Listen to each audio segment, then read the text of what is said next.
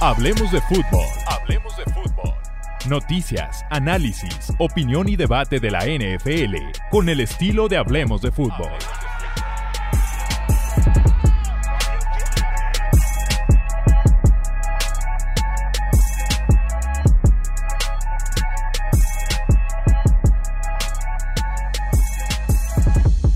¿Qué tal amigos? ¿Cómo están? Bienvenidos a Hablemos de Fútbol. Yo soy Jesús Sánchez. Ya hicimos un episodio dedicado, un video dedicado a las 5 peores firmas de la agencia libre. Vámonos a ponernos positivos hablando de las 5 mejores firmas de lo que fue la agencia libre pasada antes de darle vuelta a la página a la temporada y enfocarnos al 2022.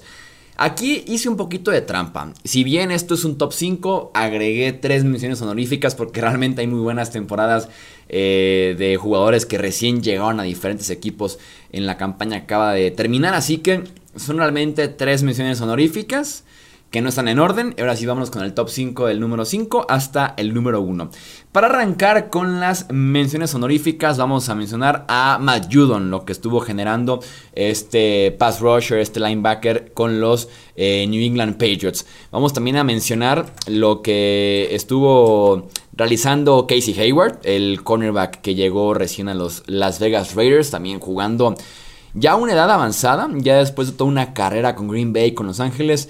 Eh, cumpliendo bastante bien eh, en Las Vegas lo de Casey Hayward. Y también mencionar a Yannick Ngakwe.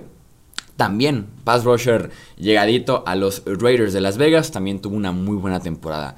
Ok, vamos ahora sí con el top 5. En el puesto número 5 vamos a mencionar a James Conner, el running back que llegó a los Arizona Cardinals. También aquí es tomar en cuenta mucho el balance entre lo que se le pagó y lo que estuvo en el tema de producción, de consistencia, ¿no? Eh, en ese sentido tenemos que encontrar el que también cobraron poco y produjeron bastante.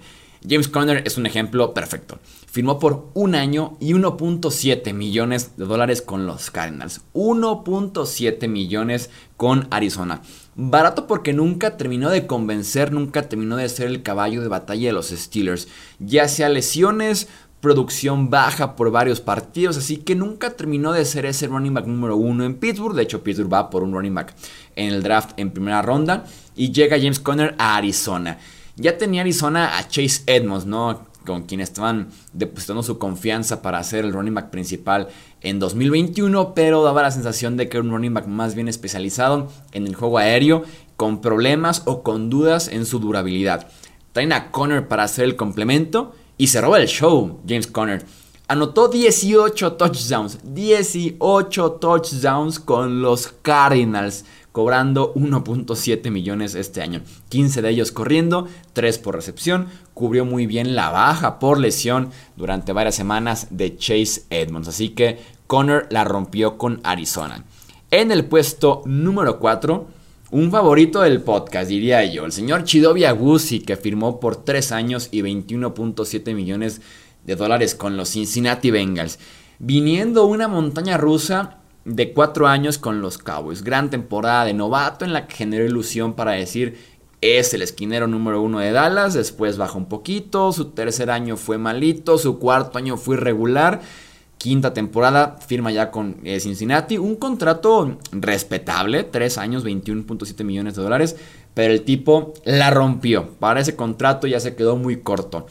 84.2 de calificación según PFF este año en cobertura, hablando del 0 al 100, 84.2 es un gran número para Chidobi Agusi, Agusi perdón, esquinero número 1 del campeón de la conferencia americana. Ahí les van sus números en cobertura de eh, Chidobi este año. Todos son los mejores de su carrera y que son números buenísimos. Menos uno, que es el de porcentaje de pases completos por 2%. No es el mejor de su carrera, pero esos son los números.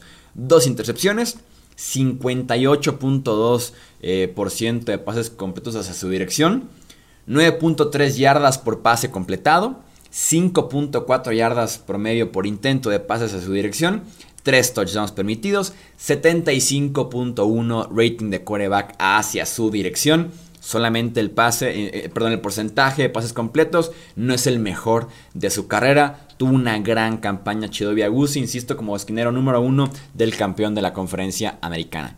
En el puesto número 3 vamos a colocar a Cordarel Patterson, el running back, eh, wide receiver, arma ofensiva, hazlo todo de los Falcons de Atlanta. Firmó por un año y 3 millones de dólares después de andar rebotando entre equipos especiales y ofensiva, Vikings, Raiders, Patriots, Bears. Finalmente, finalmente se encontró con Atlanta en un rol en el que lo hizo todo, en el que prácticamente lo hizo todo. Su mejor temporada por bastante en la NFL en cada estadística que voy a leerles. 618 yardas corriendo, 6 touchdowns terrestres, 548 yardas recibiendo, 5 touchdowns también en recepción. Así que tuvo un verdadero temporadón. Cordell Patterson llegó tarde porque, insisto, rebotó ya Vikings, Raiders, Patriots, Bears y finalmente con Atlanta encontró un rol fuerte a la ofensiva. En equipos especiales el tipo es de lo mejor que hemos tenido en la historia reciente. A la ofensiva estaba quedando de ver bastante después de que fuera un pick de primera ronda con Minnesota.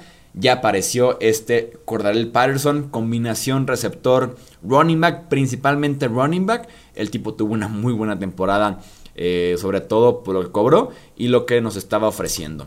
Tenemos aquí en la segunda posición, creo que el contrato más pesado, sí, el más pesado de ese top 5, porque si se dan cuenta tenemos como que muchas gangas por ahí, pero tenemos aquí en el puesto número 2 a Trey Hendrickson. Firmó con los Bengals por 4 años y 60 millones de dólares. Contrato fuerte.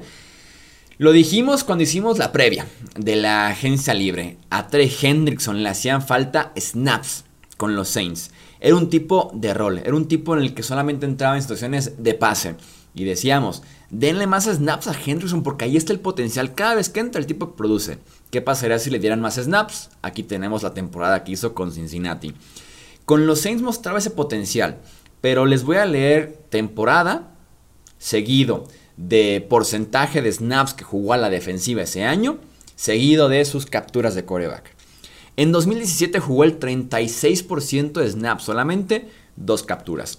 En 2018 46% de snaps, cero capturas. 2019 otra vez 46% de snaps, cuatro capturas y media. 2020, su mejor temporada en Nueva Orleans y la que lo prepara para una gran agencia libre. 2020 57% de snaps, 13 capturas y media. Llega a Cincinnati 2021, 68% de snaps, 14 capturas de coreback, la cantidad más alta de su carrera. Según PFF, 84 de calificación como pass rusher, que es buenísima esa cantidad, esa calificación para PFF. Tuvo 4 capturas y media en playoffs, tuvo captura en cada partido menos contra Tennessee. Pero hasta en el Super Bowl el tipo nos entregó una captura en Cincinnati. Gran, gran temporada por parte de Trey Hendrickson. Pero, en mi opinión, no es la mejor firma de esta agencia libre. Ese lugar le va a pertenecer al linebacker de los Green Bay Packers, el señor Devondre Campbell. Qué temporada de Devondre Campbell, irreconocible Devondre Campbell.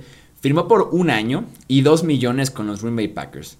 Y el tipo se convirtió en el mejor linebacker de la NFL este año. No lo digo yo, lo dice PFF, lo dice el equipo All Pro. Devondre Campbell es el linebacker de la defensiva All Pro en 2021.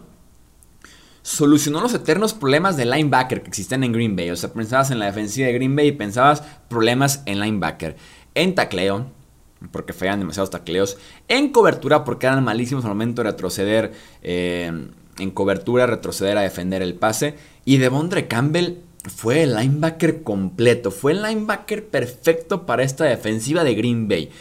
Con Atlanta, con Arizona nunca fue un linebacker tan completo, siempre fallaba, sobre todo en cobertura. El eterno problema de Devondre Campbell había sido en cobertura, era más un linebacker de norte-sur. Como referencia, vamos a leer lo que dice PFF sobre Devondre Campbell. ¿no? En 2016, calificación de 55.7. En 2017, 69.1. 2018, 56.6. 2019, 50.1. 2020, 49.0. Y en 2021 explota a una calificación casi de élite de 86. O sea, en algunos años casi dobla su calificación eh, a lo que hizo en 2021. Fue el segundo mejor linebacker según PFF, este año solamente tras de Micah Parsons, pero con Parsons, el, novato de los Cowboys, su calificación que le dan de pass rush en los 90 lo eleva muchísimo en la parte del promedio, pero realmente Campbell como linebacker tradicional, como off-ball linebacker, fue el mejor de la NFL este año. Como les digo, 86 de calificación total, su calificación en contra del juego terrestre 82.0, su calificación en pass rush 73.8, en cobertura un magnífico 83.1, insisto, alguien cambió a Devondre Campbell este año porque ese no era el Devondre Campbell de Atlanta ni el de Arizona, el que estuvo jugando con Green Bay. Insisto, el mejor linebacker de la NFL en 2021 y firmó por solamente un año y 2 millones de dólares, además de que transformó a la defensiva e, insisto, solucionó los eternos problemas que tenía Green Bay en la posición de linebacker. Leo tu opinión en comentarios aquí en YouTube o también en Twitter, Facebook, Instagram, nos encuentras como hablemos de fútbol. Leo tu opinión de a quién agregarías, a quién quitarías en este top 5, que es realmente tu top 8 de las mejores firmas de la Agencia Libre 2021 de la NFL antes de que llegue ya la 2022 con cobertura obviamente aquí en Hablemos de Fútbol. Yo soy Jesús Sánchez, hasta la próxima. Gracias por escuchar el podcast de Hablemos de Fútbol. Para más, no olvides seguirnos en redes sociales y visitar hablemosdefutbol.com.